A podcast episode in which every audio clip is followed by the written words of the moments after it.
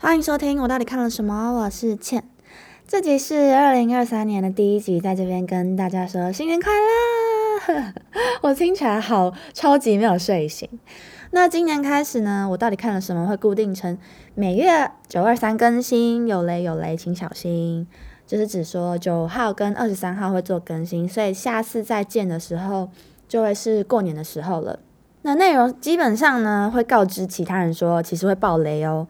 对，那也欢迎喜欢本节目的大家多多推广给身边的亲朋好友，也可以在 Apple Podcast 上面留言，让大家或是我知道你的想法。那我们今天就开始吧。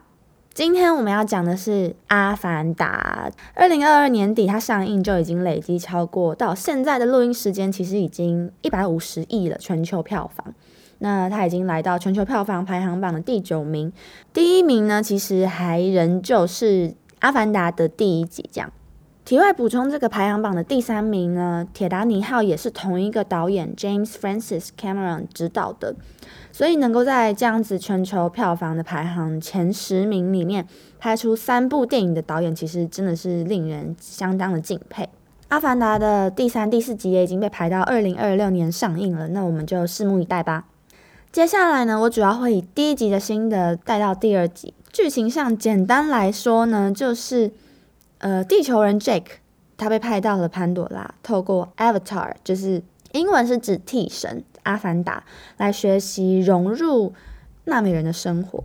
他目的呢是为了要争取利益，然后抢下纳美人的家园。可是，在过程中呢，他爱上了纳美人 Natili 和这片大自然，因此他违背了指令，誓死和纳美人一起保护这片土地。最后，Jake 呢也透过神明 Ava 变成纳美人。那第二集讲述的是十年后死去的人类把自己的意识和记忆留存下来，放入 Avatar 里面，然后返回到潘朵拉星球找 Jake 算账的故事。那 Jake 发现之后呢，他带着一家人到星球的另外一端，加入了鱼人族他们的生活，学习怎么样跟海洋共处。后来呢，坏蛋找上门打战。嗯，其实老实想起来，大概就是这样子。你可能会觉得说，我第二集的大纲是不是也讲的太敷衍？可是，其实我真的觉得第二集的故事轴真的是有点偏粗糙。虽然他想要带到的感情面其实蛮多的，包括父子、包括亲人、包括灵魂伴侣等等的，但是应该是说，导演他想讲的其实非常的神秘。接下来这一段会是剧情透露，提醒那些还没有看过的人。对我就是在说你，就是你。呃，我会先把跳过这个暴雷阶段的时间轴放在呃简介底下，你可以接下去听哦。那这边呢就是口播防暴雷线，简称口爆。好，我记得我的节目不是这个风格，但我突然就是非常喜欢这个 idea。对，所以口爆的部分。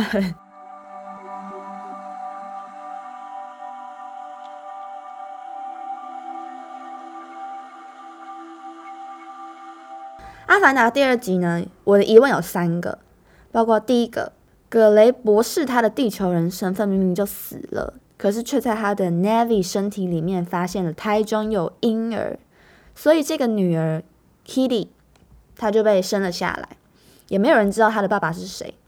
加上 Kitty 因为经常放空，然后说自己感觉得到 Ava，就是他觉得 Ava 离他很近，后来他甚至可以召唤海底的植物。呃，第二集里面其实有一段是昏迷的，然后他因此被诊断出其实有癫痫。可是这样子的，就是这样子的安排会让我觉得好像跟癫痫其实没有关系，反而，嗯，他在能够召唤植物的这个部分，是不是因为跟格雷博士他是呃潘多拉的植物学家有关系呢？那难道 Kitty 的爸爸是个跟 Ava 很近的地球人吗？不然神力要怎么来呢？对，这是我的第一个疑问。那第二个是蜘蛛，就是那个 spider，他是一个被留在潘多拉星球的地球人婴儿，然后爸妈都死了，婴儿因为太小，所以无法被传送出去，因此在这边长大。这个是剧情里面阐述到的理由，这样子，所以才会有这个角色。但其实回推时间轴的话，会发现呃蛮不合理的。阿凡达的漫画系列里面其实有提及到 spider 的妈妈是谁，她是一位飞行员。然后他是在潘多拉战役里面因为打战而死去的。呃，在打仗之前就代表他已经生产了，在这一点上面就其实已经蛮不合理了，因为你在这个呃氧气浓度需要就是你知道很注意的地方带上，我觉得蛮不妥的，而且呃你也需要定期的回去地球，可能做一些产检之类的。我还想说，呃，你到底有没有在乎你的小孩？然后妇产科的医生如果知道你在潘多拉工作，他应该也要说，哦，你可能要注意一下这段期间不要去潘多拉哦之类的吧。因为那个研究室看起来就是没有妇产科的样子啊，对，所以这是会让我觉得很不解的地方。第三个口爆疑问就是，然后我的第三个口爆疑问就是，教官，请问是什么不死化身吗？我真的快气死了！从第一集开始，他就是已经一副杀不死的样子，正常的地球人到研究室外面都要戴氧气罩，可是那个教官没有在理会，他就是一直拿那个枪，biang biang biang，然后他正常人都觉得，呃。应应该缺氧了吧？他还血气方刚的样子，诶，什么啊什么？第二集他已经被勒死，沉下去海底。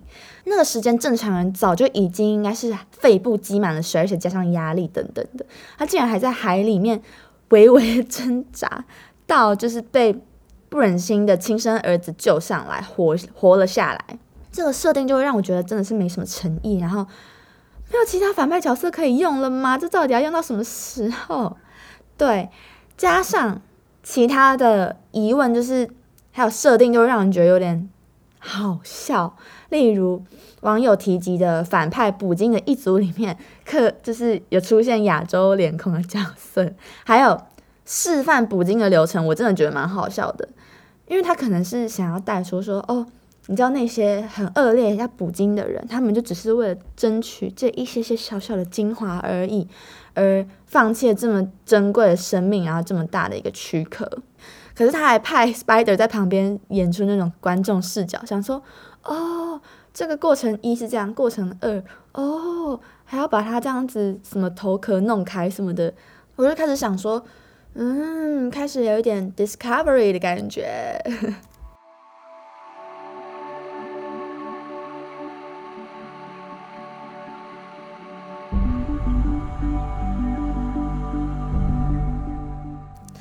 那听到这边呢，为什么我要分享《阿凡达》？原因是因为我其实到去年底才把第一集完整的看完。对我知道第一集其实已经是二零零九的电影，已经很久了，然后电视也非常常重播。对，但好，请大家不要攻击我，我真的是当时非常的没有眼光。我就是觉得真人混动画其实有一点违和，所以我没有特别想要去把这部片看完。可是现在再回头看，就会真的觉得自己很不是好物，对，因为这个动画它其实不是常见的卡通动画，它除了使用 CGI 技术，就是 Computer Science Image 的电影三维动画技术，加上它的肌肉系统，其实可以捕捉到非常细腻的神情变化。那 YouTube 上面其实有很多幕后可以去看，他们的片场制作其实呃非常。的简陋，因为主要都是靠后期的动画去做后置的。第一集呢，其实已经惊艳了非常多人，可是我觉得第二集它的视觉跟动画效果都是更加鲜明还有立体。看完真的只有觉得四个字，就是出神入化。我很容易被视觉说服，加上我看的是三 D，所以以这样子的画面来说，我当然是在看完电影之后就立刻给了一个非常好的评价。对。果然要相信那些教唆大家去看 IMAX 三 D 的言论。然后另外一个惊艳的部分，其实就是葛莱博士呢，他继续演自己的女儿 Kitty，但没有什么违和感。对，因为他用动画的方式制作的话，其实不会被岁月的痕迹所影响。阿凡达的制作工程庞大而且耗时，但其实也非常吃演员的想象力跟演员之间的互动。因为像刚才前面提到的，他们都是靠一些动画才会有最后荧幕上的成果。在动画上去之前呢，他们就是穿着乒乓球的衣服，跟一堆铁杆演动作戏。在第一集对着这样子的动画技术非常印象深刻的片段，就是女主角 Natalie 她发现 Jake 其实是来监控他们的生活之后，他把 Jake 推开，然后叫他滚的那个情绪，其实是非常的复杂的，因为它有非常多。成分交叠在一起，例如，例如被爱人欺骗的愤怒，对相信对方的自己感到的失望，这是第二个，到被欺瞒的那种难过的情绪，这样子的细腻的呈现，其实是不用仔细的看也能观察得到的，所以我才因此觉得非常的惊艳。第二集则是要在离开部落的时候，你 Tilly 对于要卸下带领族人的责任的那种自责的表情，让我很印象深刻。整体来说，每次饰演 Natalie 的 Zoe Saldana 的演技一直抓住我的眼球，而且意外的，我其实刚才还发现有个网站在教大家怎么讲纳美人语，所以我这边要稍微讲一下，我不知道 Podcast 的纳美人语是什么。好，This podcast is Sultan，good 的意思，我听起来好奇怪，好 gay 白。然后 Cosman。是 wonderful 的意思，所以这个 podcast 就是非常赞。好，在这边还真的一定要跟那些 纳美人语的专家说声抱歉，我就在乱说话，因为我试着想要看懂他的文法，但是真的非常的太多字了，太多字了。有一个呃网页是完全在超认真教大家怎么讲纳美人语的，如果你们有兴趣的话，可以上去看看。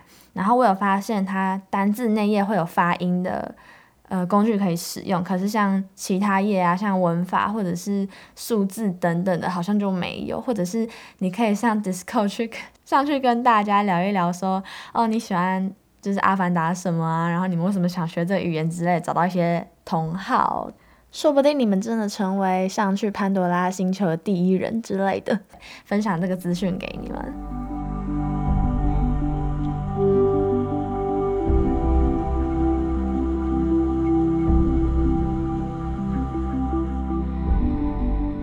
刚才讲到了动画的部分，那第二集的水的这个物质元素，其实也让我觉得非常的敬佩，因为这样子的呃设计，其实让一切都难了十倍哦。导演 James Cameron 他弄了一个超级大的泳池，让他们可以在里面用水底摩托车啊来演绎跟海洋生物拥有在水中的景象，而且还要学习自由潜水。练习在水中长时间的闭气，而且还要表现的自由自在的，不能够露出一些快呼吸不到的挣扎的表情。那在挑选演员的时候，他们也有先筛掉不能在水里面闭气一分钟的人，而且还要在水里面走路给导演看。只能说真的不太容易。其实，在看到 Jake 一家人需要跟海洋共存的那一段，我算是蛮有共鸣的，因为前几个月我也有学自由潜水，就是自潜。有些网友他说到，其实潜水的情节有一点点像是呃潜水教学，太细节了这样子。不过，嗯，我觉得要融入一个完全不同背景的族群，而且要习惯他们的生活方式，以这样子的环节带入啊，一个一个就是让观众可以更加理解，是很合理的。而且这个桥段其实也有呼应到演员的培训，因为呃演员。在这个方面的受练，他们也是非常有感的吧？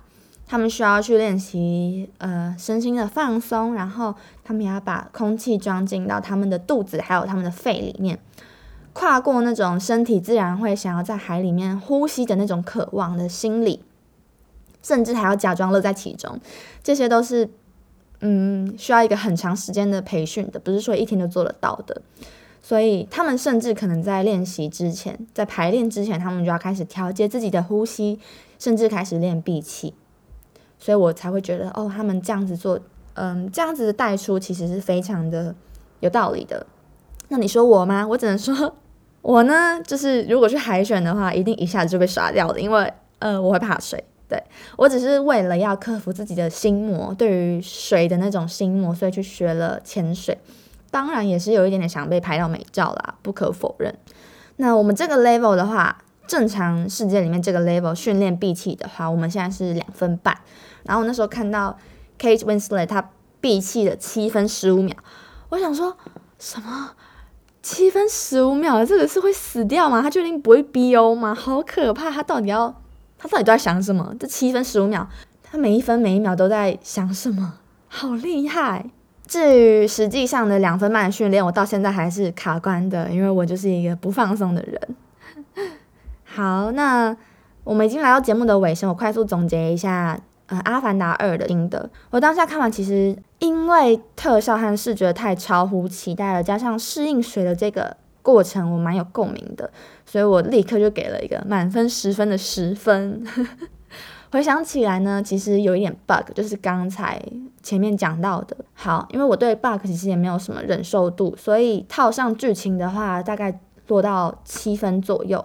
可是对于呃很适合进戏院看的这一点，我就是不置可否了，也觉得大家可以去看 IMAX 3D 版。对，好，那 其实对了，好评也有一点加在我非常喜欢金鱼的上面。然后我觉得你们用 IMAX 3D 或者是用可能四 D X 看的话，说不定会非常的好玩，对，就是一个视觉响应。好，如果大家对于《阿凡达》有什么想法的话，欢迎在 Apple Podcast 评论留言告诉我哦，或者是到 IG 搜寻我到底看了什么，找我聊天。对，以上就是今天的我到底看了什么，我是倩，下次再见，拜拜。